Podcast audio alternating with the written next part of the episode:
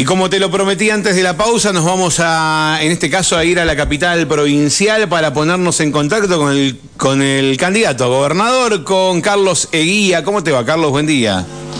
Mario, buen día, gracias por, por estos minutos. Eh, muchas gracias. Por favor, gracias a vos. Eh, ¿estás, ¿Estás al aire? ¿Estás eh, trabajando? No, no, hice un corte. Sí, yo trabajo. El único candidato que no tiene licencia política soy yo, no te olvides. Así que sí estoy trabajando y además tengo una gran noticia para darte. Recién me acaban de tratar los números. Estamos segundos en la provincia de Neuquén, a cuatro puntos de Marcos Cosman. Así que tenemos estos días para, para ser el gobierno en la provincia. La verdad que estamos muy contentos. Eh, la gente, bueno, este, me escribía recién a la radio. Eh, son números recientes que nos acaban de mandar de Buenos Aires, de, gente confiable, todos esos que decían que tenían 30 puntos arriba. Vamos segundos a cuatro puntos de Marcos Coman, estamos ahí nomás del el gobierno. Eh, Carlos, bueno, contanos un poquito, primero, bueno, eh, quiero hacer un repaso de cómo se desarrolló esta campaña antes de, que hablemos de algunas propuestas y los ejes de, tu propuesta, pero ¿cómo, ¿cómo se fue desarrollando esta campaña desde que arrancaste? La campaña la hicimos al revés de la otra vez, eh, en lugar de ir a una casa a encontrarnos con un besito que seguramente nos iba a votar, elegimos pararnos en las esquinas, hacer lo que hicimos en San Martín de los Andes, caminar con Javier por la calle, eh, hacerlo en lugares con mucha gente, eh, porque ese es el, votante que no sabe si te vota o no. Entonces, cuando vos te paras en una esquina y para ese mazo y la gente, 20 autos que hay parados, 14 te tocan la bocina, todos te dicen te vamos a votar, y para del otro lado y pasa lo mismo, evidentemente el termómetro es ese. Y eso es lo que queríamos ver, ¿no? Cómo, cómo reaccionaba la gente cuando nos ve en las esquinas. La verdad que este, elegimos esa campaña y me parece que hemos elegido bien, porque ahí tenés, por supuesto que hay gente que no vota, ¿no? Si no, seríamos presidente, no gobernador, pero eh, ahí tenés el, el, el, el pulso de la gente porque la gente no se toca la bocina de ninguna manera obligada, porque si no me vota pierde el laburo. La gente le toca la bocina porque quiere que ganemos y bueno, y me parece que esto es lo que se transformó en esta última encuesta y estamos, creo yo, creo yo que hemos sumado muchísimos indecisos en este último tramo de la campaña. Porque las encuestas lo que lo que vimos que predominaba era el no sabe no contesta, ¿no? Había un 25% de gente que estaba indecisa. Esto hace más o menos unos 15 días. Una encuesta que habíamos recibido eh, hace unos dos, 8 días, 10, ya nos daban terceros a dos puntos de, de Figueroa. Y esta última que recibimos ayer estamos arriba de Figueroa a dos puntos y a cuatro de Cosman. Y esto tiene que ver con eso, ¿no? Con ese veintipico por ciento de gente que eh, definió el voto ahora y que lo va a definir en estos últimos días. Por eso te digo que estamos muy, pero muy contentos. Es una gran campaña y vamos a hacer una elección realmente extraordinaria. Digamos, ¿cómo podés eh, comparar esta campaña con la del 2021 que fue para diputado? ¿Cómo, ¿Cómo sentís la reacción de la gente, el contacto con la gente? ¿Qué te pasa ahí? No, no, es una, una campaña absolutamente diferente. Eh, esta campaña la, la, disfruto. Primero porque tenemos candidatos en todos lados. O sea, en la anterior no teníamos candidatos, ni siquiera referentes sobre el final, algunos referentes en algún lado.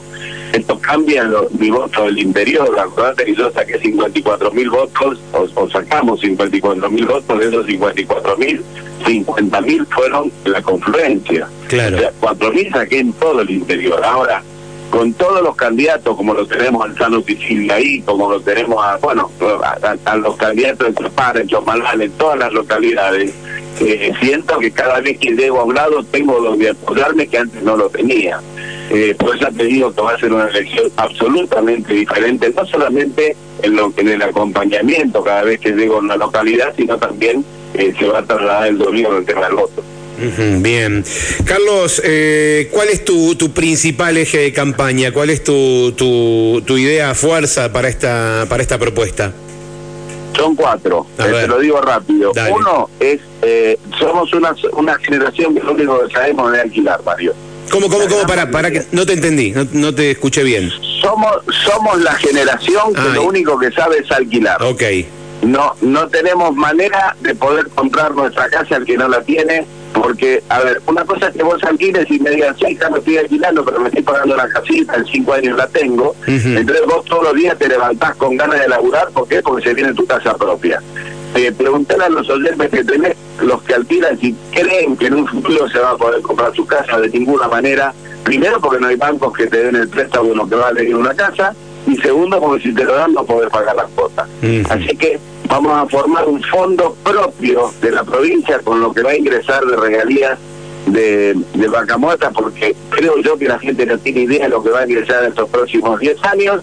Tres fondos. Uno, casa para todos los neuquinos, que vos pagues solamente el 20% de tu salario y con eso puedas pagar la casa. Pero no para Neuquén Capital, para San Martín, Junín, Neuquén, para toda la provincia, porque en toda la provincia la gente alquila y tiene necesidad de comprar. Entonces, 20% débito automático. Ganas 100, me pagas 20, ganas 200, me pagas 40, el que paga más terminará antes. Ese es un fondo que vamos a tener propio, o sea, no tenemos que ir a pedirle a un banco, no tenemos que ir a pedirle nada. Segundo fondo propio, mil kilómetros de rutas asfaltadas. Mil kilómetros de rutas asfaltadas. Creció San Martín de los Andes, ¿cuándo? Cuando llegó el asfalto. Villa Costura lo mismo y tenemos que hacer crecer el norte. Ahora, si no faltamos la ruta 7, si no faltamos la 23, para que llegue a Pegüeña o a Lumilé la gente, si no faltamos la ruta, evidentemente, primero perdemos turismo, segundo no tenés conectividad y por supuesto antenas, antenas para que todo el mundo tenga wifi, un teléfono para poder comunicarse incluso hasta en algún momento con algún accidente. Y el tercer fondo que vamos a armar es justamente para eh, mejorar la seguridad. Cámaras en todas las localidades de la provincia de Neuquén, todas. Y por supuesto, eso también significa devolverle la línea a la policía, porque los policías van a cobrar como los mejores eh, trabajadores provinciales. O sea, vamos a equiparar el salario policial con el mejor salario de la provincia. Y además la ropa de verano a los policías se la vamos a entregar en verano y la ropa de invierno en invierno. No dirás que es ilógico, Carlos. Bueno, pero ahí es al revés. Hoy le están entregando a los policías la ropa del verano. Y además los adicionales los van a cobrar a fin de mes, porque hoy el policía hace un adicional y lo cobra dentro de cinco meses. El policía no hace un adicional policía de Miami, hace un adicional para poder llegar a fin de mes a comer. Así que eso es devolver la línea. Se acabaron los cortes de ruta en Neuquén, va a haber más cortes de ruta, ni de puentes, ni de calles, y vamos a ser la primer provincia libre de droga, porque los que van a estar son los narcotraficantes y los chorros, y no la gente. Esto entre algunas de las cosas que tenemos para el 11 de diciembre largar un plan inmediatamente de shock para que la gente confíe en lo que vamos a hacer. Hablando de 11 de diciembre, ¿cuál sería tu, tu primera acción? Las cuatro juntas. lo primero que voy a avisarle a los gremios, muchachos, a los gremios, a los planeros, a quien sea, muchachos, al primero que me corte la calle va preso. ¿Por qué? Porque yo personalmente con el fiscal y la policía, el fiscal le va a avisar, señor, mire que cortar la calle es un delito, eh, el tipo corta la calle va preso, eh, el, tema de empezar, ya voy a armar un ministerio de la vivienda, ministerio de la vivienda, eso para qué, para que la gente, esto que te decía, pueda tener su casa propia, pero la casa no va a ser para los amigos, la casa va a ser para la gente que lo necesita. Todas estas cosas, vamos a arrancar con el plan mil kilómetros de asfalto. Guillermo Monsalí lo voy a sacar de la legislatura porque él va como primer candidato a diputado, así que lo voy a sacar de la legislatura, me lo voy a llevar al gobierno para que haga las obras públicas. A ver, te lo voy a hacer más fácil, Mario. Si Guillermo Monzani y José Luis Saltaza lo pudieron hacer en Neuquén, que hicieron el asfalto, que pusieron los números en orden, ¿por qué no lo vamos a poder hacer en la provincia? Lo mismo que hizo el Neuquén Capital, lo vamos a trasladar a la provincia. Así que eh, estas son las primeras cosas que vamos a hacer a partir de él. Y por supuesto, como te dije, normalizar los sueldos de la policía, darle la dignidad que corresponde al policía. Le voy a sacar las camionetas a todos los diputados que no necesitan, porque cada uno tiene su autito, que van a laburar con su auto.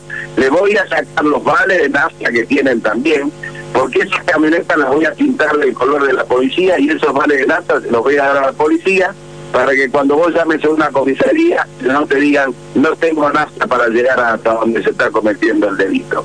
Vamos a hacer un cambio de, 180 grados para que la gente diga esto es lo que yo quería ver en Neuquén.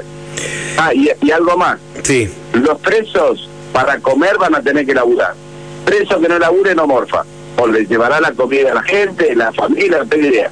Los presos van a laburar ocho horas, porque no puede ser que en Neuquén un preso gane más que un jubilado. Tienen techo, tienen comida, wifi, cablevisión, mientras el jubilado está tirado en un rincón esperando la muerte. No, no, eso tiene que ser al revés. El que tiene que tener todo eso es el y un sueldo además los presos. El que tiene que tener preso es el jubilado y no el preso. Decime, Carlos, ¿has tenido algún tipo de contacto, reunión con, con los representantes de los gremios? Eh, no, sí hablé, ah, o sea, me, me preguntaron qué, por qué iba a hacer si era gobernador. Le dije eso, miren muchachos, no van a necesitar pedirme a pedir un aumento o eh, estar cuatro veces esperando cortándome la ruta. Porque cuando ustedes me piden una reunión se la voy a dar al otro día. Lo que ustedes tienen que entender es que la torta no se la pueden llevar todos ustedes, porque tenemos abuelos que atender, hospitales, escuelas, un montón de cosas que hay que darle también una parte de esa torta. Y además, como voy a rajar a todos los y que tenemos 50% de gnocchi en el Consejo Provincial de Educación, un 56% de docentes que falta en la escuela pública, normalizando eso sin que los gremios me pidan nada y sin tocar un peso de más de la provincia, te duplico el salario a todos. Carlos, eh, ¿tenés alguna cábala para este domingo? No, no, mi cábala es comer con mi familia. Nosotros siempre vamos a comer. No, no, no tengo cábalas, no tengo cábalas. ¿Por qué? Eh, respeto a todos los que tengan cábalas, pero creo que la mejor cábala es ponerle el cuerpo y laburar todos los días y, estar con la gente, hablar con la gente, cuando querés hacer algo por la gente y en política, ¿no? Eh, tengo cábalas para cuando veo a San Lorenzo, me siento ahí, me pongo una botellita de agua cerca, si falta la botella perdemos, pero digo, para la política no, creo que para la política la cábala es la gente, hablar con la gente y escuchar a la gente, porque nosotros a veces creemos que no hay problemas de tal tipo, por ejemplo, ¿qué voy a hacer con la educación? Que con la educación desde el nivel inicial los chicos van a tener que aprender sí o sí lengua de señas ¿Por qué? Porque yo incluir no es hablar con la E o con la X. Incluir es que un chiquito mudo pueda entender al compañerito que no lo es y viceversa. Entonces, desde el nivel inicial, lengua de señas para todos los chicos, por ejemplo, por decirte algo. Inglés, tienen que saber inglés, los chicos nuestros tienen que estar capacitados para cuando van a cualquier parte del mundo.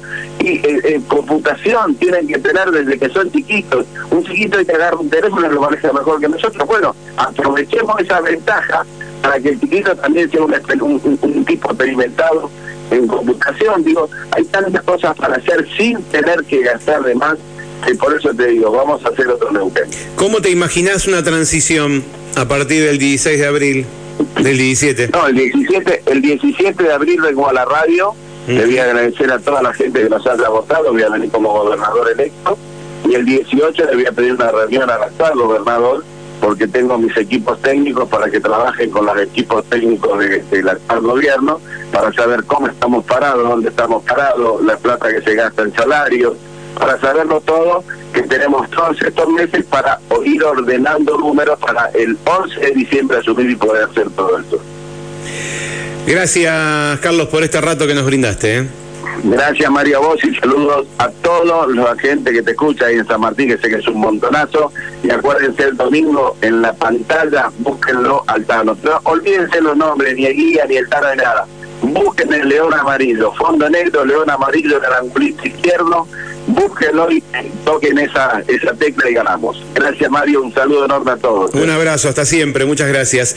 Bueno, allí lo escuchaste al candidato a gobernador libertario, a Carlos Eguía, que en San Martín de los Andes va junto al candidato intendente Roberto Sicilia. El partido es cumplir y llevan el león de Miley porque es su referente a nivel nacional.